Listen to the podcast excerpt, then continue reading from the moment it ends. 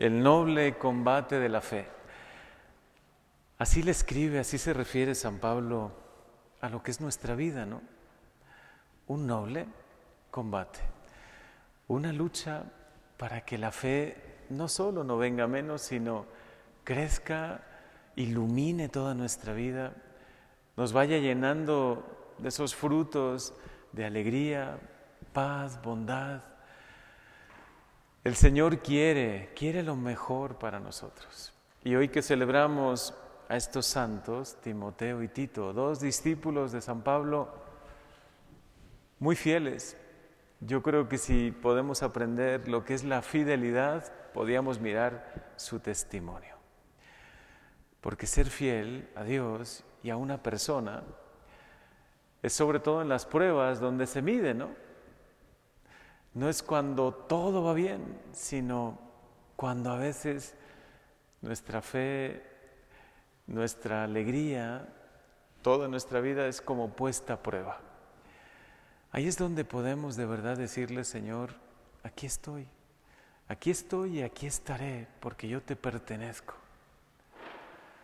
Porque nadie me va a desanimar del camino, porque nadie me va a apartar de ti, ¿no? Y la fidelidad a Dios, la fidelidad a nuestro Señor, va alimentando y fortaleciendo también la fidelidad que debemos a otras personas. Es una virtud, la fidelidad, que hoy parecería que es como una flor extraña de encontrar. Hoy con tanta facilidad se cambia de opinión, hoy con tanta facilidad, si me conviene, bueno, permanezco fiel a esta persona, pero si no me conviene tanto porque, no sé, ahora he cambiado de opinión, hoy al ver y al mirar el ejemplo de estos santos, Timoteo y Tito, sobre todo veo en ellos una gran fidelidad. Y ojalá se lo podamos pedir hoy al Señor. Hazme, Señor, fiel.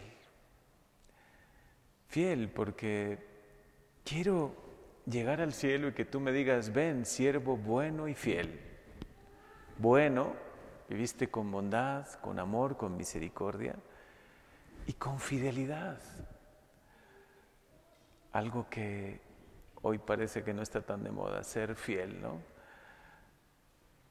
Ya no solo en la política o ya no solo en otras cosas que parecería que se cambian de chaqueta como si, pues bueno, de un vestuario, ¿no? Dispusiéramos de todo un vestuario, ahora me voy a poner la naranja, ahora me pongo la roja, ahora la morada, ahora me pongo eso podemos comprender que en algunos ambientes donde hay muchos intereses, pues se pueda dar. Pero en nuestra vida no debería darse. Si somos fieles a las personas que han sido fieles con nosotros, qué bella virtud. Ser fiel a alguien que ha dado la vida por nosotros, a Jesús, pero también ser fiel a una persona con la que me comprometí, a la que le prometí ser fiel, ¿no? San Pablo le escribe a Timoteo una carta bellísima donde le dice, lucha el noble combate de la fe. Y es que a veces nos olvidamos que la fe es un combate, ¿no? Es un don maravilloso, nos ilumina, nos edifica, nos llena de alegría porque sabemos, nos sabemos amados por Dios. Nos sabemos de verdad protegidos, cuidados por Él, que Él lo ha dado todo y Hoy nos vamos a encontrar con Jesús que se ofrecerá por nosotros en esta misa. Qué maravilloso el don de la fe. Tú lo has recibido gratuitamente, pero San Pablo te anima, como anima a, Timoteo y a Tito, a que luches el noble, qué palabra tan bella, ¿no? Noble combate de la fe. A que no te canses de buscar en la oración la fuerza, a que en los momentos difíciles, aunque requiera lucha, permanezcas ahí fiel a Jesús y le digas, Señor, lléname con tu gracia y con tu bondad. Pero también para poder crecer en la fe y mantenernos fieles, necesitamos sanar profundamente nuestro corazón. Cuando celebrábamos a San Pablo, la conversión de San Pablo el gran secreto de su vida fue el encuentro personal con Jesús de Nazaret, que le mostró sus llagas. Era Jesús vivo y resucitado. Una luz tan grande entró en su vida que hasta quedó cegado, ¿no? Por tres días. Fíjate cómo el Señor continuamente te sale al encuentro y Él también te muestra sus llagas. A mí me gusta tanto la imagen de Jesús resucitado, donde se ven bien las llagas, se ven las llagas de las manos, del costado, de los pies. Jesús quiso mantener sus llagas, podía borrarlas.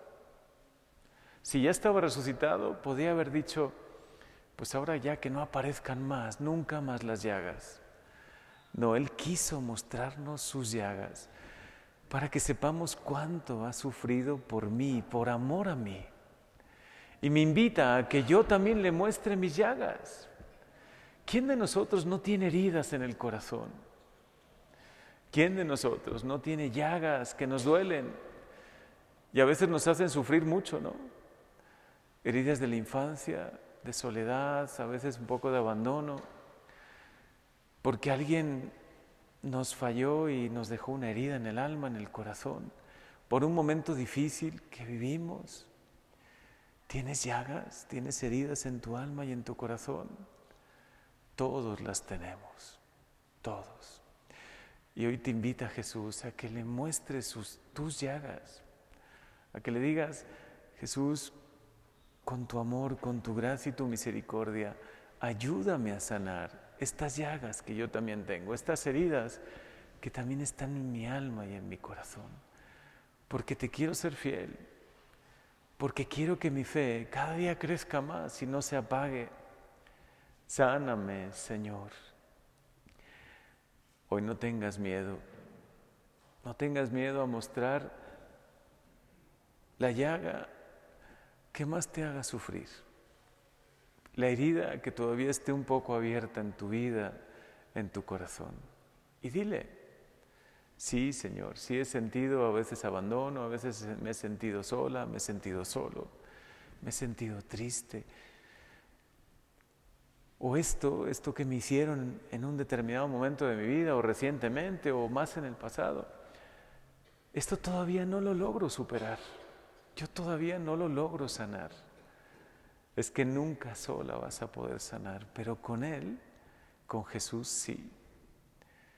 Acércate a sus llagas y dile, Señor, por tus llagas benditas, por tu pasión, por todo lo que hiciste por mí, ayúdame a sanar.